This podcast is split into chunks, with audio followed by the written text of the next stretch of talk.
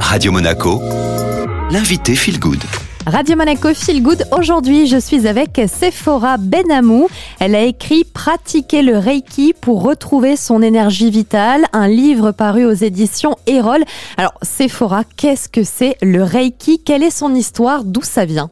Reiki, c'est avant tout une technique de relaxation qui vient du Japon, mais qui au début du XXe siècle était une médecine dans la culture japonaise et issue de la médecine chinoise à la base. Ça a été très importé dans les années 1980 et tout d'abord euh, aux États-Unis en particulier avec le mouvement New Age qui s'intéressait aux pratiques euh, extrêmes orientales. Et puis depuis pas mal de temps, c'est en train de s'implanter euh, en Europe. Ça a pas mal commencé en Angleterre, au Royaume-Uni, et puis maintenant on en trouve de plus en plus en France, en Allemagne, en Suisse et dans d'autres pays qui s'intéressent à cette technique de relaxation. Comment fonctionne cette technique de relaxation? Est-ce qu'il y a des préceptes, des piliers pour pratiquer le Reiki? Oui, c'est quand même très spirituel. C'est issu du Shinto, qui est la, religion première du Japon, en dehors du bouddhisme. Hein.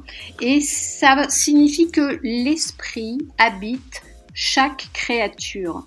Donc c'est pour ça qu'on dit que c'est une pratique spirituelle, mais il faut le comprendre comme l'esprit habitant le corps et non pas la différence, la dichotomie qu'on a nous en Occident. L'esprit, il est dans le ciel et puis le corps, il est en bas. Là, c'est différent. Donc c'est une technique par imposition des mains on va transmettre une énergie de personne à personne ou de personne à animal ou de personne à plante par le biais de l'imposition des mains à la fois par l'esprit et par le corps. Et ça veut dire aussi que ça favorise peut-être euh, une bonne circulation de l'énergie. Vraiment, c'est axé sur l'énergie, le Reiki? Absolument.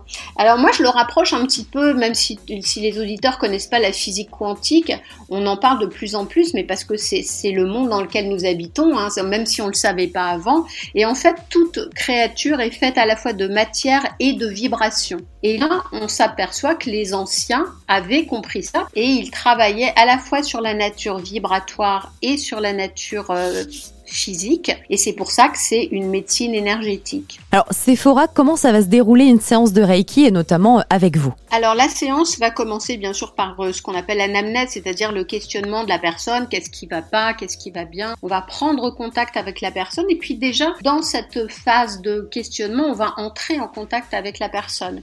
Puis on va l'inviter à s'allonger et à ce moment-là, on va commencer par poser nos mains sur des points qui ont été codifiés par le maître Mikao Uzui, qui est celui qui a vraiment codifié la pratique du Reiki. Et sur différents points, on va placer nos mains et ça va activer la relaxation. J'ai pu remarquer que le Reiki, en fait, agissait beaucoup sur le nerf vague, qui est le grand nerf de la relaxation dans l'anatomie humaine. À qui s'adresse le Reiki? Alors, toutes les personnes qui se sentent angoissées, anxieuses ou même qui ont des douleurs physiques, hein, ça agit très très bien via la relaxation sur des tensions, sur des douleurs physiques, même sur des douleurs abdominales, des colites qui sont très très souvent dues à de l'anxiété, on va avoir vraiment des résultats assez intéressants grâce à cette relaxation induite.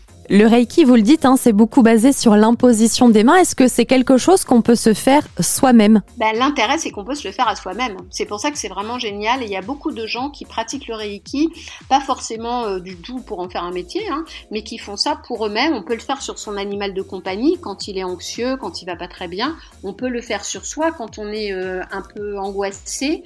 On va faire certains gestes. Et franchement, j'interviens beaucoup en, en EHPAD, hein, dans les maisons de retraite avec des personnes très très très âgés, eh bien je leur fais, sans forcément leur dire qu'on fait du Reiki, mais je leur fais pratiquer quelques gestes et ça les apaise et ça leur fait un bien extraordinaire.